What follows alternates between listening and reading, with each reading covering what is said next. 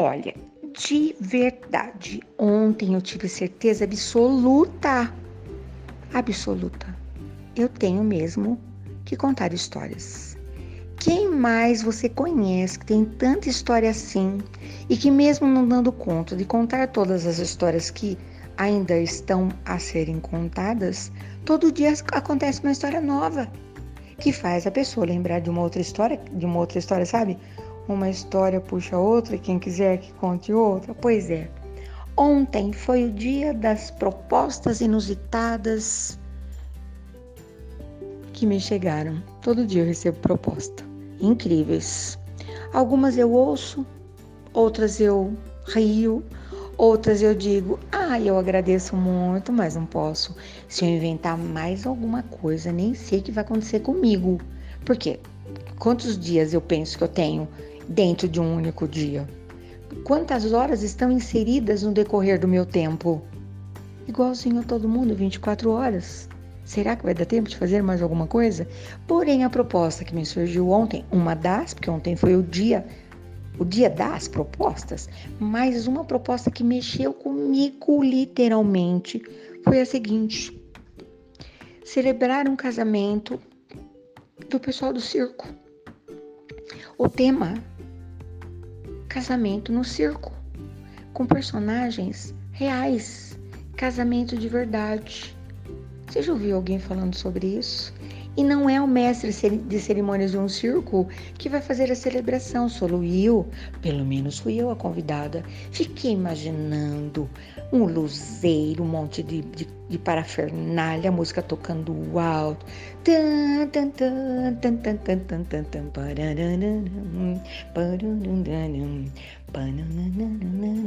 Não era isso que tocava? Ah, e o pipoqueiro, vendedor de algodão doce, de raspadinha, de. Ah, viajei na maionese agora, né? Pois é, ainda não é certo, ainda não está declarado, foi apenas uma proposta, mas eu já estou aqui hum, imaginando. Eu sou boa de imaginação, a minha imaginação é fértil, quase que já estou com tudo pronto. Hum, né? Pois é. Mas sabe o que, que essa história me fez lembrar? Eu acho que essa eu ainda não contei, talvez eu não tenha contado para ninguém. Mas como as minhas histórias ficaram todas para as futuras gerações, netos, bisnetos, tataranetos, talvez eu até esteja por aqui, né? Porque do jeito que a coisa vai, né? É capaz de eu ficar aqui até completar 300 anos.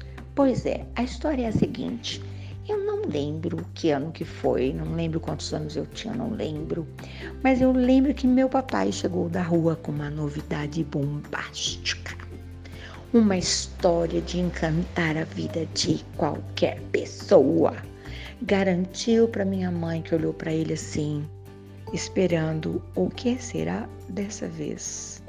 E a notícia: ele havia comprado um circo de verdade, quando eu me recordei desse fato isoladamente, que trouxe lá do calabouço, secreto.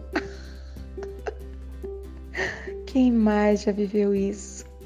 Eu não lembro da reação de minha mãe. Eu não lembro. Lembro-me muito bem de ter ido algumas vezes nesse circo. Imagina o circo de meu pai. Olha cada coisa. Não tenho mais detalhes.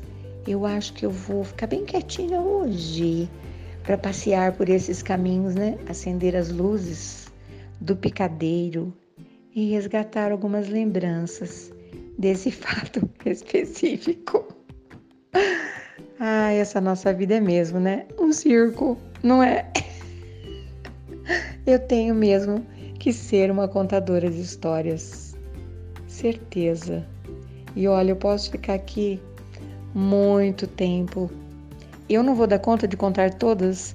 E você, meu ouvinte, minha ouvinte, nesse Spotify que estremece, não vai dar conta de ouvir as minhas histórias, a não ser que você consiga ficar por aqui mais do que o determinado, entendeu?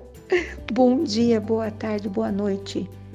Atenção, senhoras e senhores, e vai começar agora o grande, maravilhoso espetáculo da vida. que nos surpreende a cada segundo, não é mesmo? Você concorda comigo? E essa história maluca que eu estou te contando, que é real, na verdade, várias histórias dentro da mesma história, te levam para algum canto da sua imaginação?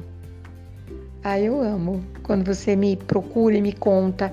Ah, enquanto eu escutava a sua história, me lembrei disso, disso, disso, disso, não é? Até qualquer hora.